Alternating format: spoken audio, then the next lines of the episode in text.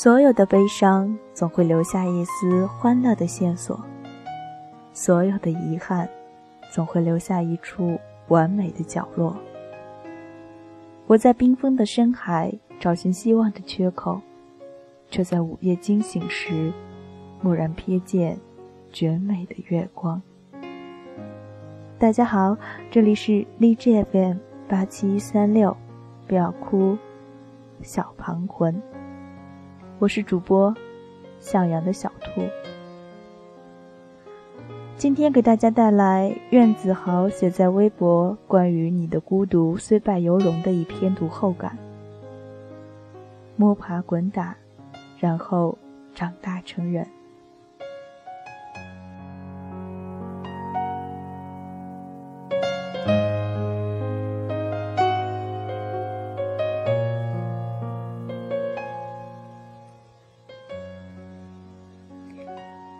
前前后后翻了两遍，你的孤独虽败犹荣，连配图都看得仔仔细细，但还是迟迟不敢下笔写下这篇孤独的文章。我想很多人都和我一样，习惯把暗恋的名字埋在心里，想说的故事藏在角落。这种孤独，平常又难以下咽，正如现在的我。当然，孤独有很多种。我相信每个人都会有孤独的时刻。生病时一个人起来吃药，过生日时买一块小小的一人份蛋糕，过年不能回家，情人节一直都像愚人节。有时候身边的人羡慕我，会觉得从小到大我都不孤独，有一个跟我长得一样的哥陪着，哪会有孤独？我也一度认为我这样的人不会孤独，可是真真正正当我独自面对着开学第一天陌生的班集体时，当被暗恋很久的人拒绝时，当朋友圈的红点被刷消失时，我才发现，我真的很孤独，仿佛全世界都很热闹，唯独除了自己。学生会主席的竞选。经济学第二学位的争取，荣誉奖项，或者哪怕是小小的体育测试的合格，都要自己一个人来面对。这时候又觉得人生蛮拼的，不努力就好像随时会掉下队伍来。另一种孤独感又油然而生，好像活在这么大的社会里，真的挺累的。但是孤独并不是不可接受的，甚至有时候孤独值得被享受。以前我接受不了一个人在食堂吃饭，总觉得那种感觉太过孤独，所以宁愿挨饿也要等着室友回来。而现在，我开始慢慢接受一个人坐在一群人旁边吃饭。我发现，当我开始接受有时候就是没有人陪着吃饭时，自己。会变得很坦然，就像是你要开始接受从小就要减肥，可是到现在还依然很胖。每天学习到深夜，可一到考试就是不行。对身边的人都好，但交心的朋友就是寥寥无几。没什么，人总有孤独的时刻，而且这并不可耻。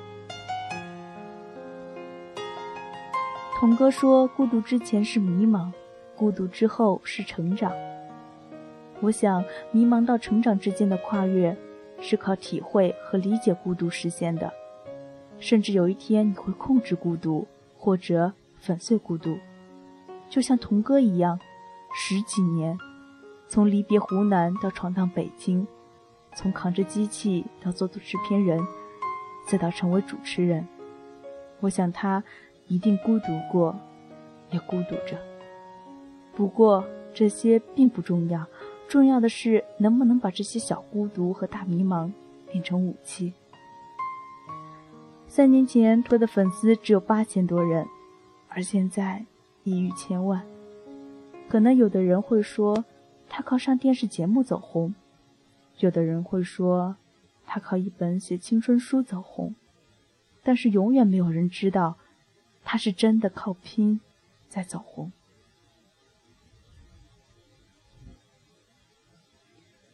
我是狮子座，而且有明显的双重性格。自信起来，全世界都是我的；悲观起来，却觉得自己一无是处。其实后来想想，之所以觉得自己一无是处，都是因为功课未满，或者时候未到。无数次的躺在床上刷着微信，还觉得自己孤独无比、可怜兮兮的时候。我都无数次的想给自己几个特别响亮的耳光。别怪自己孤独，那都是懒惰的借口。孤独的人，要么是不会排遣寂寞，要么就是不想排遣寂寞。前者可怜，后者可恶。《孤独》这本书给我最大的体会是要学会接纳自己，享受孤独。我相信我们每个人身上一定都有着连自己都厌烦、唾弃，甚至是深恶痛绝的缺点，但我们仍旧深爱自己。十八岁，别怕孤独，这个时候本就是人生最孤独的时刻。世界观没有完全架构起来，认识的朋友随着毕业就会被吹散，学过的知识交给高考，爱过的人留给遗憾。二十二岁，别怕孤独，这个时候应该孤独，忙学业，忙毕业，考完英语，考会计，拼简历，攒人脉。那些跟狐朋狗友哈哈大笑、夜宵啤酒的日子，都转让给了刚入学的学弟学妹。二十五岁，别怕孤独，这个时候谁都孤独，北漂南下，为了梦想开始打拼的日子到了。一个人挤地铁、赶公交，回家累成狗，但是依然义无反顾。就这样，在孤独中学会把被动的承担变成主动的接受，并且自我修复。认识童哥的那天，我低着头笑了一晚上，到现在想起来都觉得自己可爱无比。但是加了童哥的微信，却很少跟他说话。因为大多数时候他是在忙工作，一个人加班到第二天对他来说简直就是常态。有时候他开车遇到了个红灯，然后就语言过来几十秒，把我的问题解释清楚，在之后收到回复，那就是第二天了。我们一起吃过的不多的几次饭，他有很多次都是很可爱的说：“稍等一下”，然后发微博。他给我看他的草稿箱，永远都是满满的几瓶。他说，每天都会遇到很多的人和事，记录下来就是素材。每天发微博的时间、内容，甚至是配图，都有大讲究。不随意，才能做到有意义。如果刘同是你身边的朋友或者同事，相信你也一定会烦死这样无懈可击的人。这类人好像是明明很优秀了，但还在拼命的去努力。我今年二十一岁，开学马上读大三，成绩再也拿不了前几名，工作也总是出问题，拖延症没有改彻底，时常还总被小情绪缠身。但是同时，我还在默默努力，好的就接着做，做不到的就努力做。至于结果怎样，相信就好了。没人理你，没人约你，没关系。当你在孤独中摸爬滚打、披星戴月后，当你在孤独里心碎无助、心慌无奈后，你会发现，你已长大。